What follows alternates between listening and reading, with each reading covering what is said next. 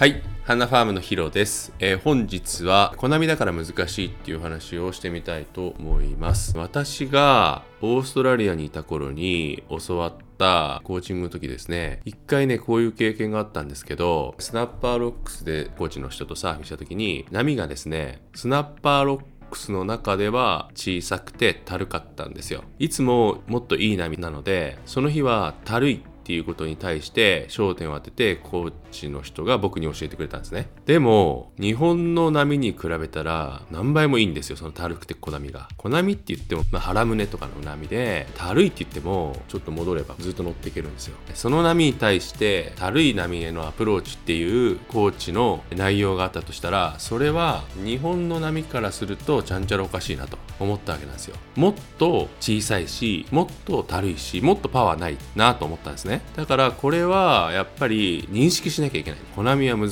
しいって認識しなきゃいけない。もっとさらに。その内容は何だったかっていうとまず波が一番最初の大前提ね。大きければ大きいほど波のポケット力がある場所の範囲が広いですよね。大きければ大きいほどポケットの範囲が広い。で小さい波ほどポケットは小さいですよ。だからピンポイントでその場所を使わないといけなくなってしまう。小さい波ほど。っていう話だったんです。そのポケットから波がスローに割れていくとそのポケットからはみ出しちゃうから戻ってこなきゃいけないです。でまたポケットに入ってきてすごい小さいですよそのポケットは。すごいごい小さいところに戻ってきてまたはみ出しちゃうんですよ。ではみ出したらまた戻ってこなきゃいけないんですだからこのポケットに執着する技術っていうのはものすごく必要だと。レベルがすごく高いですよっていう話だったんですもしも大きい波とか普通の波でも速い波自分のサーフィン吹っ飛ばして走っていけばちょうどいいぐらいのスピードの波で割れてくれれば戻る必要なくてそのポケットにずっといられる。走っていけばずっとそのポケットにいられれば何も難しくない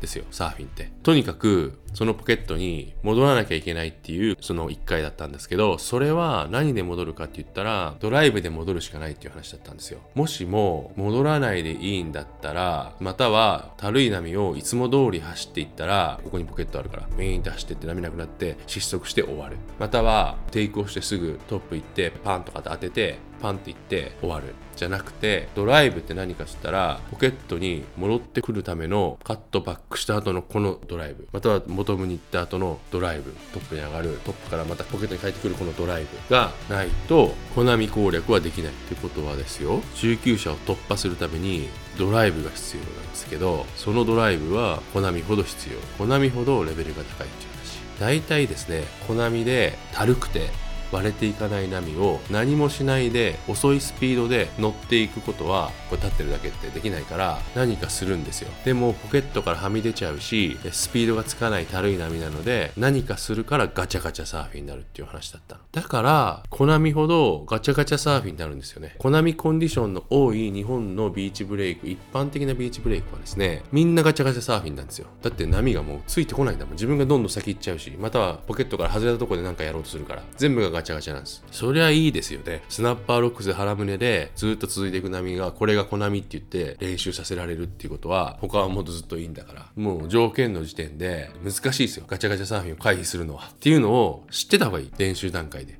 自分が入ってる海はコナミでいつもポケットは小さくてそこに戻るために必要なテクニックがたくさんあると。でも波のいいとこに住んでる人たちはそのまま走ってったらずっとポケットだからずっと乗っていけるし。で軽くターンもバーンって。簡単なんだ海外行ったら上手くなった気がするっていうのはそれはそうですよね。波がいいから。ということでとにかくですねそういう状況に自分たちはあって今練習しなきゃいけない。ドライブを練習するために必要なのがコナミ用サーフボードじゃなくて長いサーフボードっていうこと。そのコーチの方が言ってたのは。コナミ用サーフボードって短くて幅広いからパシパシパシパシ動くんですよ。でその動くやついらないんですよ。そのドライブの練習のために。動くやつが余計コナミでガチャガチャサーフィンを生んでるから。じゃなくて長いサーフボードでドライブの練習する。ドライブっていうのは行き過ぎちゃった時に帰ってくる時ボトムターンからトップに帰ってくるやつ。ボトムターンからトップに上がっていくやつ。そのドライブで帰ってくるってこと。小さなポケットに。その練習しないとコナミ攻略できない。これ確かにレベル高いんだけどそれをやってほしいってこと。だから例えばうちだったら HFB の P3 の62や64ってことなんですよ。そこでドライブの練習をしてほしいってことです。またはもしサーフボードがゲットしないんであればフィンを大きくしてください。大きいフィンはドライブの練習になります。例えば L サイズですよね。でもし体重の軽い方 L サイズ最初やってほしいけど例えばセンターフィンを M にするっていうのも結構いいと思うね LLM みたいな感じ。でもあり。体重軽い方は。でそれって慣れとかやってると習得するものなんで自動的に。長いサーフボールを使ってるっていうことと大きいフィンを使ってるっていうことはやってくると慣れてくる。で僕はねあのオーストラリアのところは75キロぐらいの体重だったんですけどもずっと M サイズ使ってきたサーフィン人生だったんだけどこのコーチに出会って L サイズに変えた。で変えた時はね全く動かなくてつまんなかったんですよね。でも75キロって L なんですよ普通。なのに動かしたいからって M 使ってたわけ。ずっと。でガチャガチャサーファーだったのそれを考